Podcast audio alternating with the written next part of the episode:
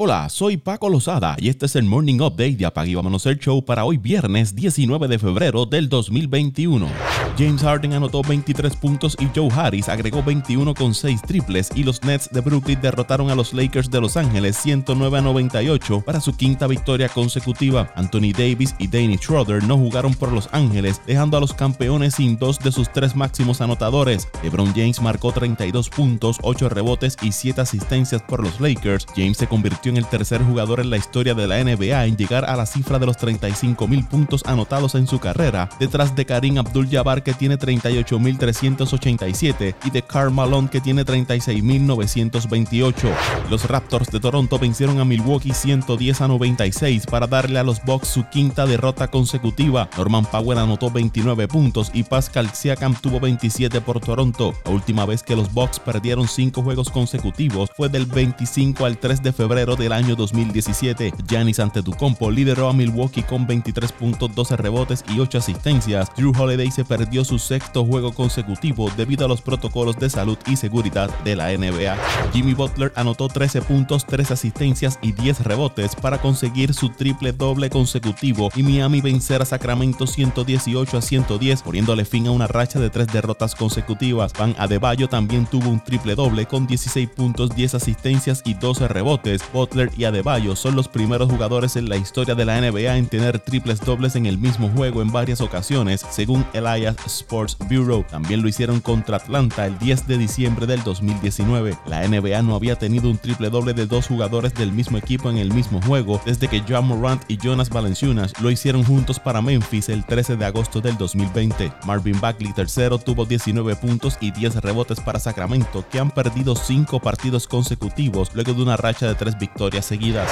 La NBA hizo el anuncio oficial de que el Juego de Estrellas 2021 se llevará a cabo el 7 de marzo en State Farms Arena en Atlanta. Por primera vez en la historia, el juego y todos los eventos relacionados se llevarán a cabo el mismo día. El desafío de habilidades y el concurso de tres puntos se llevarán a cabo antes del encuentro, mientras que la competencia de donqueo será programada para el medio tiempo. La liga también anunció en cooperación con la Asociación de Jugadores que prometieron donar más de 2.5 millones de dólares en fondos y recursos para los colegios y universidades históricamente negras. El formato del juego de estrellas será el mismo utilizado la temporada pasada.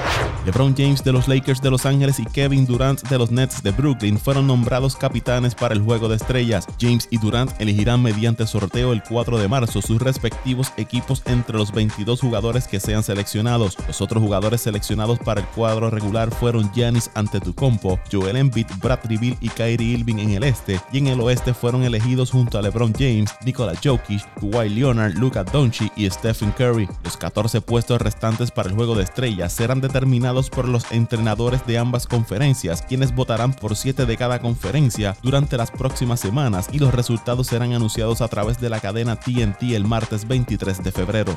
Ya Puerto Rico tiene los 12 jugadores que se pondrán el uniforme de la Selección Nacional de Baloncesto Masculina que representará al país durante la tercera y última ventana clasificatoria FIBA AmeriCup 2022. El capitán del equipo será José Juan Barea, quien estará acompañado por Chavas Napier, Gian Clavel, Gilberto Clavel, Iván Gandías, Chris Ortiz, Emanuel Andújar, José Rodríguez, Isaac Sosa, Devion Collier, Tima Parker Rivera y Ramón Clemente. Puerto Rico se enfrentará hoy a México y mañana sábado lo hará frente a Bahamas, ambos partidos en el Coliseo Roberto Clemente y comenzando desde las 9 de la noche. Los encuentros serán transmitidos por Guapa Deportes y no se permitirá la presencia de público debido a la pandemia del COVID-19. Los atléticos de Oakland acordaron un contrato de un año y 11 millones de dólares con el relevista derecho Trevor Rosenthal. Se espera que Rosenthal ocupe el puesto de cerrador en Oakland después de que Liam Hendricks firmara un contrato por 4 años y 54 millones con las Medias Blancas de Chicago. La pasada campaña fue una en la que Rosenthal pudo recuperar su forma luego de un 2019 desastroso. Tuvo 11 juegos salvados con una efectividad de 1.90 en 23 y 2 tercios de entrada con los equipos de Kansas City y San Diego.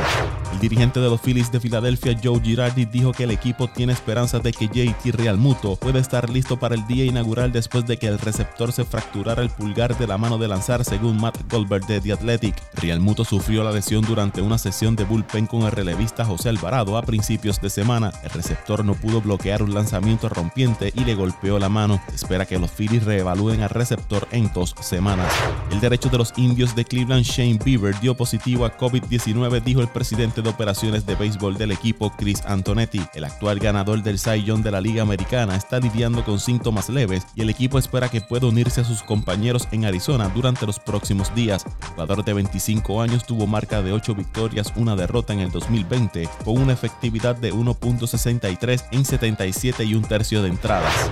La Liga de Béisbol Profesional de Puerto Rico, Roberto Clemente, confirmó el fallecimiento del estelar lanzador puertorriqueño Juan Terrín Pizarro. Juan Terrín Pizarro nos deja un legado dentro y fuera del terreno inigualable. En mi carácter personal lamento la pérdida de un pilar del deporte que tanto amamos. Como presidente de la Liga Invernal propondré a nuestra junta de directores nombrar el premio al lanzador del año de nuestro torneo con su nombre para así inmortalizar su legado, expresó Juan Flores Galarza, presidente de la Liga de Béisbol Profesional de Puerto Rico. Pizarro nació el 7 de febrero del año 1937 en Santurce, Puerto Rico. Participó en 22 temporadas en la Liga Invernal con los equipos de Santurce y Caguas y entre los premios que obtuvo se destacan jugador más valioso y ganador de la triple corona de lanzadores. Juan Pizarro es el mejor lanzador boricua de todos los tiempos y uno de los mejores entre los latinos, poseedor de múltiples récords, siempre jugó nuestra liga, aún en sus mejores momentos en las grandes ligas. Es una pérdida bien grande para Puerto Rico. Que descanse en paz, señaló el historiador Jorge Colón Delgado.